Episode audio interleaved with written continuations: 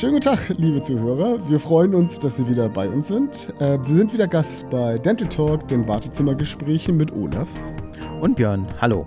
Hallöchen. Unser Thema heute ist weiterhin Markenführung und was eine erfolgreiche Marke ausmacht. Genau, und wir machen heute den zweiten Teil, weil wir im ersten Teil doch mehr oder weniger in die Tiefe gegangen sind und wir dann gemerkt haben, ähm, über 20 Minuten, das muss nicht sein und deshalb machen wir heute den zweiten Teil. Genau, und du hast es erwähnt, wir haben ja bereits im ersten Teil eine ganze Menge Aspekte angerissen und behandelt. Daran merkt man mal, wie interessant das Thema ist. Äh, wir haben ein bisschen über das Wesen der Marke gesprochen, das beschrieben und auch darüber gesprochen, wann ist eine Marke eigentlich stark. Und du mhm. hast uns und auch unseren Zuhörern ausführlich erklärt, welche Gemeinsamkeiten starke Marken haben. Also Stichwort Relevanz, Stichwort Zugehörigkeit. Und weitere wichtige Punkte für dich waren ja auch die Markenkontaktpunkte und Touchpoints. So, genau. was, ich, was ich aber auch weiß aus unseren Gesprächen in der Vergangenheit, du hast immer wieder betont, dass Markenbotschafter eine sehr, sehr hohe Bedeutung haben. Und vielleicht kannst du uns und auch unseren Hörern zum Einstieg in diesen zweiten Teil gerade diesen Aspekt, also die Bedeutung von Markenbotschaftern, mal ein bisschen erklären. Sehr gerne. Also wir haben ja im ersten Teil besprochen, ähm, Marke ist mehr als nur ein Label. Das ist ganz wichtig, um nochmal so die Grundlage zu kriegen. Genau. Marke ist nämlich Firmenkultur, Marke ist Identität, Marke ist Mentalität. Und so gesehen sind Markenbotschafter dann ähm, zur Wahrung und Pflege von Kultur, Identität und Mentalität bestimmt. Und da kannst du sehen, was das für gigantische Felder sind und völlig unterschiedlich. Und daran kann man eben auch sehen, dass es, sagen wir mal, den typischen Markenbotschafter gar nicht gibt, weil es nicht die typische Aufgabe gibt. Ja. Aber es gibt natürlich verschiedene oder, oder viele Gemeinsamkeiten. So sind Botschafter eigentlich immer intrinsisch motiviert und gehen beispielhaft voran und können die Stakeholder, damit meine ich Kollegen, Kunden und Partner, mitreißen. Und Markenbotschafter managen ihre Markenkontaktpunkte immer im Sinne der Marke. So, das kann man mal so grob sagen. Ja, das kann ich, das kann ich absolut nachvollziehen. Also für mich persönlich, wenn ich über Markenbotschafter nachdenke, ist eigentlich immer wichtig, dass ich den Markenbotschaftern ihre Verbindung abnehme, ja, die sie absolut. zur Marke eigentlich haben. Und also Beispiele sind zum Beispiel Nico Rosberg und die Frage, ja. ist er ein guter Markenbotschafter für die Deutsche Bahn? Oder was ja auch ganz präsent ist in unseren Medien, ist Jürgen Klopp. Das geht ja schon los bei der Vermögensberatung das geht über alkoholfreies ja. Bier bis zu Opel. Also wenn du jetzt mal deine Definition dir nochmal in die Hand nimmst, sind das Markenbotschafter in diesem Sinne? Nö. Nö. Klares Nö sind sie nicht, weil es fehlt zum einen die intrinsische Motivation. Ich unterstelle beiden jetzt erstmal eine monetäre Motivation, mhm. was auch völlig okay ist. Aber Identität und Kultur transportieren sie natürlich nicht. Und ich glaube auch nicht, dass ähm, Nico Rosberg Weltmeister geworden wäre, wenn er die Mentalität eines Bahnfahrers gehabt hätte. Sorry, aber den Gag musste ich machen. Der bot sich an. Also die beiden, bei den beiden handelt es sich ganz klar um, äh, sagen wir mal, Testimonials mit eingebauter Reichweite, guten ja. Sympathiewerten und, ja. und aktueller Bekanntheit, was so den Werbebotschaften immer so den gewissen Punch verleiht ähm, ja, nach dem Motto, wenn der schnelle Nico sagt, Bahnfahren ist cool und schnell, dann muss das wohl stimmen. Oder wenn Jürgen Klopp sagt, Bechern mit alkoholfreiem Bier ist genauso zielführend und gewinnbringend wie mit richtigem Bier, dann funktioniert das aufgrund der Überzeugungskraft. Aber Markenbotschafter sind sie nach unserer Definition natürlich noch lange nicht. Wobei man mal sagen muss, bei, bei Jürgen Klopp in Richtung Dental, der hat zumindest weiße Zähne. Also, aber gut, das hat mit dem Bier nichts zu tun. Ich finde sogar, der hat etwas zu große, zu weiße Zähne. Also, ja, das stimmt. Egal. Mir fällt ein, ich habe mal auf der Reeperbahn auf unserem Kiez eine Brand-Ambassadorin von Remy Martin kennengelernt. Das war eine sagenhafte Nacht, aber das ist wahrscheinlich der falsche Sendeplatz. Okay, stopp, stopp. Also bevor wir jetzt abtauchen in die dunklen Stunden eines Genies, also ich warte eigentlich schon die ganze Zeit drauf, dass du nochmal den Bogen wieder zum Thema Vertrauen spannst. Das ist ja auch ja, eine Sache, die dich da durchaus ja. ein bisschen beschäftigt. Also, wir sind uns, glaube ich, einig, Marken funktionieren nicht ohne das Vertrauen des Stakeholder. Du hast das schon gesagt, Kunden, Mitarbeiter, Partner. Ja, eben in diese Marke. Aber ich bin mir ziemlich sicher, da ist bestimmt noch was anderes, was du loswerden willst. Und komm, trau dich, wir, wir, sind hier ganz alleine. Und, und wir sind wie ein gutes Ehepaar. Man kennt sich halt. Genau. Okay, also gut. Marken, Markenbotschafter haben natürlich große großen Einfluss auf die Wahrnehmung eines Unternehmens, eines Produktes und auf die Marke. Und sind somit natürlich ähm, eine Art vertrauensbildende Maßnahme auf zwei Beinen. Aber es geht dann noch weiter. Der Vertrieb wird ganz klar nur dann erfolgreich arbeiten, wenn er sich seiner Rolle als Markenbotschafter ähm, bewusst ist. Und das haben wir schon im ersten Teil besprochen. Hier gilt immer, und das ist ganz wichtig, die Unteilbarkeit in der Wahrnehmung. Wenn der Vertrieb entsprechend des Markenkerns auftritt und die Leistungsversprechen bedient, dabei noch überzeugend und glaubhaft für das Unternehmen und die Produkte und Dienstleistungen reklamiert, dann ist er nah dran an dem, was, was man einen guten Markenbotschafter bezeichnen würde. Wenn nicht, dann nicht. Und zum Ende nochmal dann dem von dir gewünschten Vertrauen. Ähm, die Vertrauensklammer sozusagen, Markenbotschafter sind immer Botschafter des Vertrauens. Siehst du, ich wusste es, das Thema Vertrauen kommt mit ja, Sicherheit wieder genau. auf uns zurück. Aber gut, du hast natürlich recht. Ähm, am Ende sind wir alle Markenbotschafter. Immer, jederzeit. Ja. Das gilt genauso für dich, das gilt für mich, das gilt im übertragenen Sinne. Ähm, du bist zwar privat hier, aber du bist immer noch Botschafter, sowohl im privaten Sinne, aber auch für NT Dental. Du bist ja. Botschafter für deine Familie, deine gesamte Sozialisierung. Und genauso gilt das natürlich für mich. Ich repräsentiere, ich stehe hier als Markenbotschafter für Pfadfinder, grundsätzlich ja. für mein ganzes Leben, überhaupt für alles, was mich umtreibt. Kurzes, knappes Ja kann man so sagen. Gut, halten wir fest, das Thema Markenbotschafter haben wir ausführlich genug beleuchtet. Let's come to something completely different. Oh, ähm, Monty Python. ja, also wenn wir uns nochmal zum Thema oder der Unternehmensmarke zuwenden, ja. wenn man also anfängt mit dem Thema Brandbildung, von wo kommt das? Von vor allem, was braucht man dazu? Und was muss am Ende des Prozesses stehen, wenn man vom Thema Brandbuilding einer Unternehmensmarke spricht?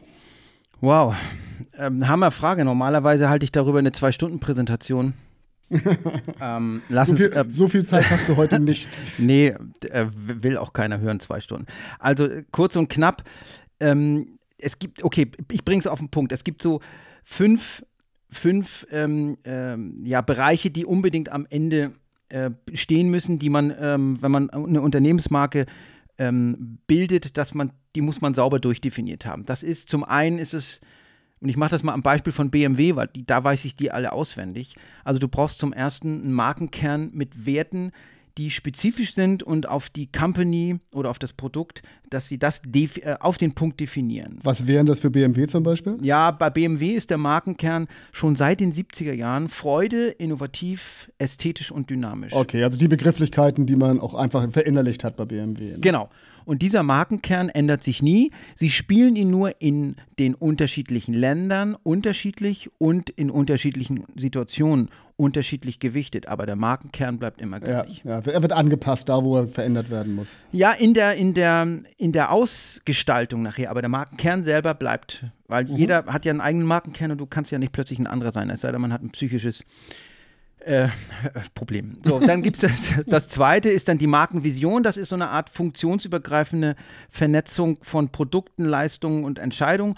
Und die Markenvision gibt immer so das langfristige Ziel vor. Also so, dass da musst du dich nach der Decke strecken. Ja. Und bei BMW die haben so, ein ganz, eine ganz krude Markenvision. Das Fahrzeug erweitert die Wahrnehmung des Fahrers und macht ihn zum besten Fahrer, der er je war. Ist das deine Interpretation oder ist es das mit dem BMW? Nee, das ist die von, das ist die von BMW. Okay. Und letztendlich versuchen sie diese Vision auch tatsächlich auf all ihre auf all ihre Marken und also Produktmarken runterzubrechen. Ne? Also das heißt, die Vision dockt auf den Werten mit dem Markenkern auf. Ne? Genau und, und die Vision wird dann auf den Boden gebracht in der Markenmission und die legt fest, auf welche Art und Weise wir die Vision erreichen wollen und beschreibt so das, was, was die dann die Firma antreibt. Mhm. Und das ist bei BMW total wieder griffig und, und auf den Punkt gebracht. Die sagen nämlich, wir schaffen eine emotionale Verbindung zwischen einem BMW und seinem Fahrer. Jo. Und das ist ja. definitiv gelungen. Ja, das stimmt. Na, guck ja. dir den typischen BMW-Fahrer an, der hat eine emotionale Verbindung zwischen es gibt auch das typische Vorurteil aller BMW-Fahrer, aber da gehe ich jetzt nicht weiter drauf ein. ja, gut. Wobei Automarken haben natürlich äh, immer den Vorteil, dass sie sehr emotional und sehr mit dem, mit dem Kaufentscheider verbunden sind. So, und dann brauchst du noch einen Claim, einen Slogan. Ja. Und da hier ganz wichtig, den alle verstehen. Also der muss leicht und entschlüsselbar sein. Oh, den kenne ich, den kenne ich. Verrate Na, sag ihn, sag ihn. BMW Freude am Fahren. Sehr gut, Olaf, sehr gut. Und den haben sie eben auch seit den 70er Jahren und haben den nicht verändert. Und der drückt genau das aus, was im Prinzip auch so das, das Gefühl zu BMW ist, Freude am Fahren. So, und dann brauchst du noch so ein Leistungsversprechen, ähm, was so die ganze Sache noch abrundend auflädt. Und das ist bei BMW. Wir übernehmen Verantwortung für die Mobilität von morgen mit einem überzeugenden Angebot durch nachhaltiges Management.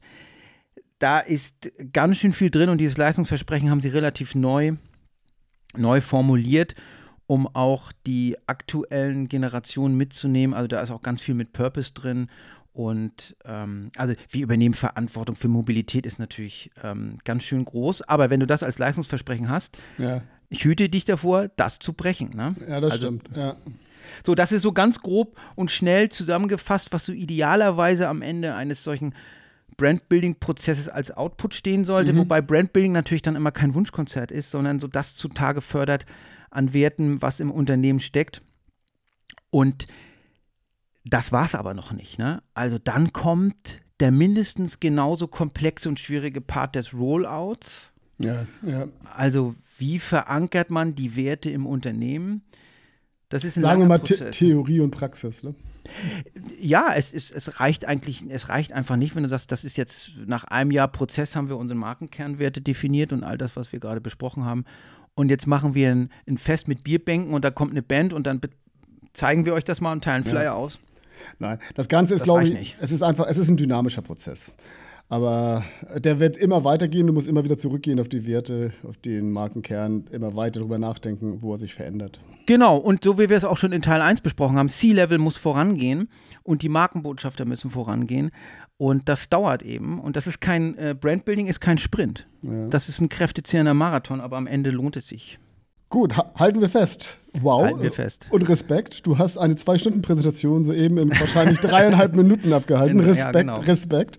Ähm, nein, aber ich würde das gerne wirklich nochmal zusammenfassen. Ich glaube, dass deine Ausführungen das Ganze wirklich nochmal super knapp, aber auch treffend einfach zusammengefasst haben.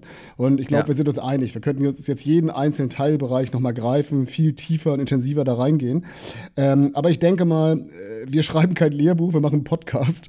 Also lass ja. uns mal an, die, an dieser Stelle vielleicht das Ganze einfach mal zum Thema Marke abbinden. Und ich glaube, Björn, du hast es ja letztes Mal schon gesagt, äh, wir freuen uns auch immer über ein Feedback, falls dazu noch jemand Fragen hat, oder? Genau, beim Feedback gerne uns anrufen. Also wir sind ja bekannt wie bunte Hunde. Ähm, wahrscheinlich haben die meisten unsere Nummern oder schreibt uns einfach auf äh, Facebook, LinkedIn und äh, Xing. Vernetzt euch mit uns, schreibt uns, fragt uns. Dann und ganz wichtig, wir haben ja letztes Mal schon festgestellt, das ist sogar kostenlos. Abonniert uns. Das ist nämlich Genau, möglich. abonniert uns. Und teilt uns. Ja, ich würde sagen, das war schön. Wir haben den zweiten Teil gut und knapp in, zu einem Ende gebracht. Und über die Bühne Über die Bühne gebracht. Freuen uns, dass ihr wieder mit dabei seid. Und ja, heißen euch willkommen beim nächsten Mal. Freut euch drauf. Okay, dann von mir aus. Bis dann. Tschüss, Olaf. Bis bald. Ciao, Björn. Ciao.